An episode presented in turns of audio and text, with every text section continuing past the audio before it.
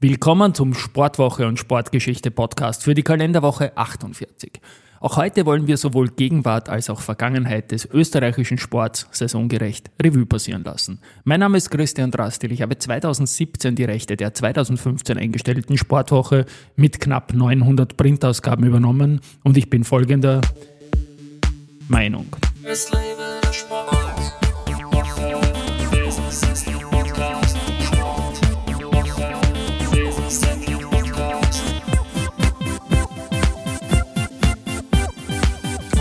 Ja, und präsenter auf diesem neuen Spielfeld ist Foreus.at, deren Spielfeld wiederum die Challenges aus dem Cyberbereich, dem Deep und Darknet sind. Seit der Vorwoche stelle ich mir die Frage, wen hätte ich aufs Cover genommen, wenn es die Sportwoche Print noch gäbe. Ich war da ja natürlich nie der Chefredakteur, also, aber jetzt ist die neue Situation mit dem wöchentlichen Podcast und ich stelle mir diese Frage. Und für diese Woche habe ich mich für die Rodler und Rodlerinnen entschieden und exemplarisch für die Madeleine Egler, die im Damenweltcup führt. Wir haben in Eagles alle acht von acht Rennen gewonnen und ich habe mich für die Madeleine Egler entschieden, weil sie auch auf einem Bild äh, mit einem Wegbegleiter Min Hannes Reuter, der mit Ballfinger auch sehr, sehr viel im Sport macht, äh, abgebildet ist. Und Hannes Reuter und vor allem die Madeleine Egler, die bilden in dieser Woche unser Cover. Zu sehen am Icon für diesen Podcast.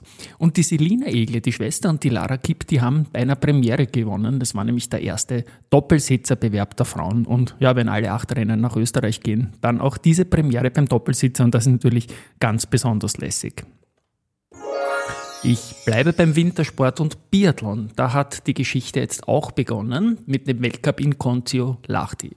Hat gar nicht so gut angefangen, aber dann plötzlich gab es einen Weltcupsieg für die Lisa Theresa Hauser und sie wäre damit natürlich auch eine Coverkandidatin gewesen. Ich habe mich aber für dieses Achterrennen der Rodler und Rodlerinnen entschieden. Lisa Hauser, wie gesagt, am Sprint am Samstag erste.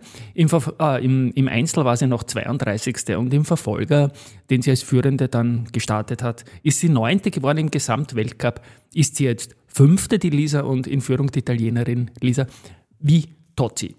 Bei den Herren ist es noch nicht ganz so rund gelaufen. Da gibt es im 20er einen 33. Platz vom Simon Eder. Dann hatten wir im Sprint den 39. vom David Komatz und nochmal Komatz im Verfolger der 19. Platz. Und Komatz ist jetzt auch im Weltcup der beste Österreicher auf Rang 28 und in Führung Johannes Dinjes Bö. Eine neue Punktestaffel gibt es auch im Biathlon. Also die ersten sechs Plätze werden deutlich aufgewertet. In der Vergangenheit war es ja relativ leicht, wenn man immer Zehnter wird und, und keinen und kaum ein Rennen auslässt, da weit vorne zu sein. Das wird jetzt schwieriger. Die Big Points werden wie in anderen Sportarten einfach deutlich stärker honoriert. Ich finde das gut. Kommen wir zum Skispringen. Da haben die Herren diesmal keine Bewerbe gehabt und im Weltcup ist der Stefan Kraft, unser vorwöchiger Covermann, mit 285 Punkten um fünf Punkte hinter dem Polen David Kubacki im Weltcup Zweiter. Die Damen waren in Lillehammer dran und hat drei Stockerplätze gegeben. Ähm, für die Eva Pinkelnick einen zweiten und dritten und die Sarah Marita Kramer einen dritten Platz. Im Weltcup führt jetzt Pinkelnick und Kramer ist an vierter Stelle. Ich bleibe in Lillehammer und komme zum Langlaufen. Da läuft es noch nicht ganz so rund. Äh, für die Therese Stadelober, die wurde am Freitag am 10er Skating wurde sie äh, 20. dann in Massenstart 19. im klassischen Stil. Und ja, das ist jetzt noch nicht so ganz ihre Saison. Bis jetzt ist 23. im Weltcup in Führung Tiril Unes Wenk aus äh, Norwegen und bei den Herren führt natürlich auch ein Norweger, der Paul Goldberg ist das. Da ist der beste Österreicher Benjamin Moser 75. Der ist aber 19. im Sprint geworden und der Mika Vermeulen ist im Massenstart 28. geworden. Skialpin nehme ich diesmal an den Schluss des Wintersportblocks. Da gab es noch keinen Sieg. Wir sind jetzt im äh, Nationencup Zweiter hinter der Schweiz und es gab Spitzenergebnisse. Die Damen haben in Lake Louise die Abfahrten gehabt. Hütter einmal Zweiter, einmal Dritter, Buchner zweimal Vierter. Im Weltcup der Damen führt jetzt nach wie vor die Michaela Schifrin und die Miriam Buchner ist auf Rang 8 und bei den Herren hat äh, Kilde ein Double geschafft in den Speedrennen und gute Plätze für die Österreicher, auch da Weltcup. Odermatt vorne und dritter Meier. Zum Fußball ganz kurz, da läuft die Weltmeisterschaft, die letzten acht stehen fest. Es sind Mannschaften rausgefallen, wie zum Beispiel Belgien, gegen die wir in der EM-Quali spielen und die haben sehr, sehr alt ausgesehen und stehen vor einem Umbruch.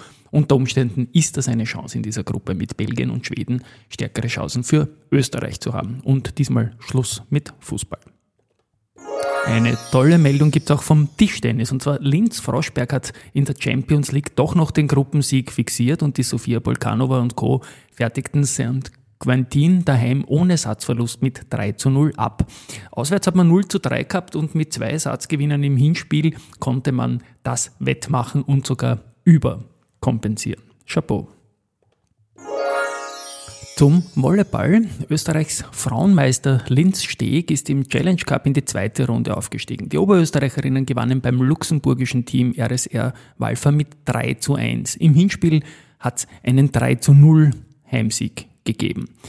Weiter geht's mit Handball. Meister Krems hat in der zwölften Runde der Handballliga Austria einen 32-28 bei Bernbach gefeiert und sie bleiben damit an der Tabellenspitze. Und Basketball.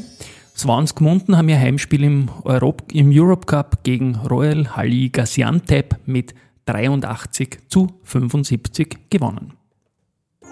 So, bevor ich jetzt zum Vintage-Blog komme für die abgelaufene Kalenderwoche, doch nochmal zum Fußball. Da habe ich nämlich was Spannendes im deutschen Börsenradio in meinem Stammgeschäft eigentlich gehört zum Thema WM.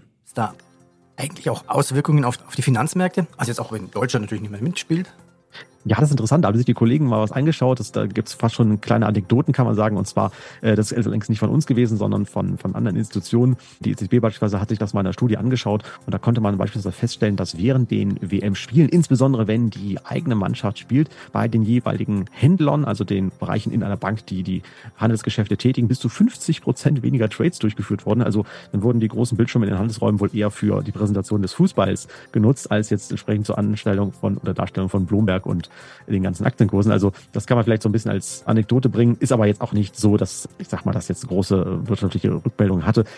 Na bitte sind die Börsianer also doch auch Menschen, die Fußball schauen. So, zu den Geschichtseinträgen. Am 29.11. hat der Andreas Goldberger der Goldi seinen 50er gefeiert. Er war Sportler des Jahres 1993 und 1996. Und am 29.11.2014 hat die Eva Maria Brehm ihren ersten Weltcupsieg im Riesentorlauf von Espen gefeiert.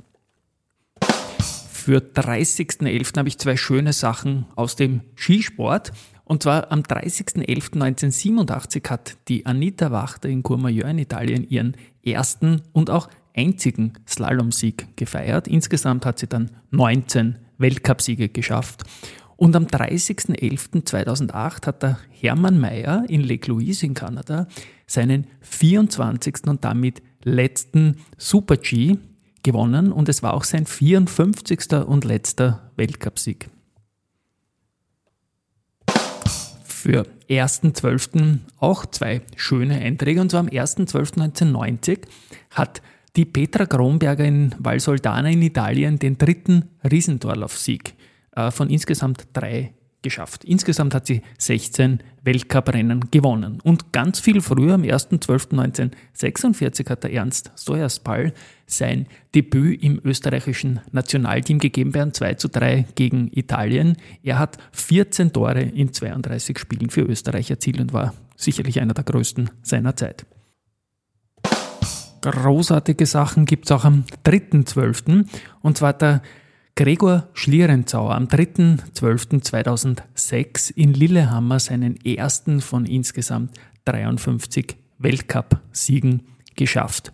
Geburtstag am 3.12.1947 hat die Olga Pall, Sportlerin des Jahres 1968.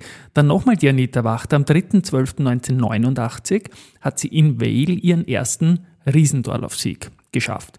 Und am 3.12.1953 hat der Franz Klammer Geburtstag. Er war dreifacher Sportler des Jahres 75, 76 und 83. Und auch am 4.12. gibt es schöne Sachen. Und zwar Michaela Dorfmeister, 4.12.1999, ihr erster Sieg im Riesendorlauf von insgesamt acht und ihr dritter Weltcupsieg von 25. Am 4.12.2005 hat die Alexandra Meisnitzer den siebten und letzten Super-G-Sieg in ihrer Karriere geschafft und das war auch ihr letzter insgesamt. Sie hat insgesamt 14 Weltcupsiege geschafft. Einen Weltcupsieg in ihrer Karriere hat die Christiane Mitterwallner und zwar im Super-G und das war am 4.12.1998. Und zum Schluss ähm, Norbert Darabosch, 4.12.2008 ist er quasi Sportminister geworden, Landesverteidigung und Sport hat das damals geheißen, bis 13.03.2013, also fünf Jahre lang. Ja, und das war schon wieder für diese Woche. Ich hoffe, es war wieder etliches dabei, das Spaß gemacht hat. Und schauen wir mal, wer in der kommenden Woche am Cover, Sportwoche Cover, Podcast Cover für die KW 49 dann der Madeleine Egel nachfolgen will. Tschüss und Baba.